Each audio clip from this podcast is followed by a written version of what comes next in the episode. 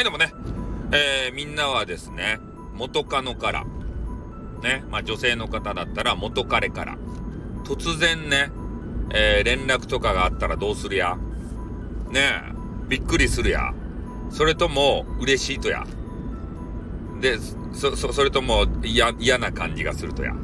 ね、どんな感じですか？多分ね、別れ方にもよるんでしょうけれども、まあ、びっくりはしますわね。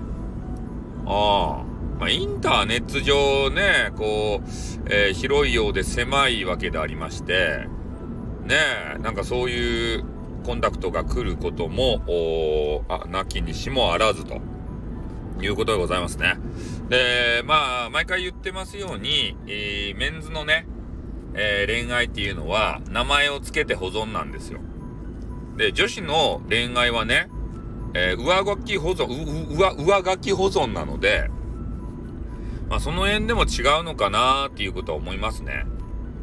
ああ、女子から連絡してくるっていうのは、よっぽどのことなんじゃないかなって思われるわけですけれども、ねえ、別れる時って女子ってさ、あの、鬼のような形相、そんなことね、あの、女性団体にぶったたかれるけど、鬼のような形相で別れますよね。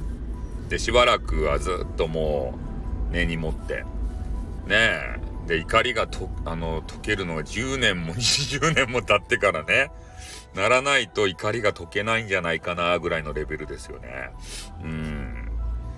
まあ、なので、そういうことが、まあ、あった場合にね、えー、皆さんだったら土下するんかなっていうふうなことを、ちょっと気になりますよね。コンタクト取って。で、あわよくば、ね。えー、昔の思い出がこうフラッシュバックしてきて、あの時は良かったな。こいつはいい女だったな。とか言って。なんかするんじゃないですか？スパム、スパム。ねすぐスパム。なんかあったらスパム。いや、俺じゃないよ。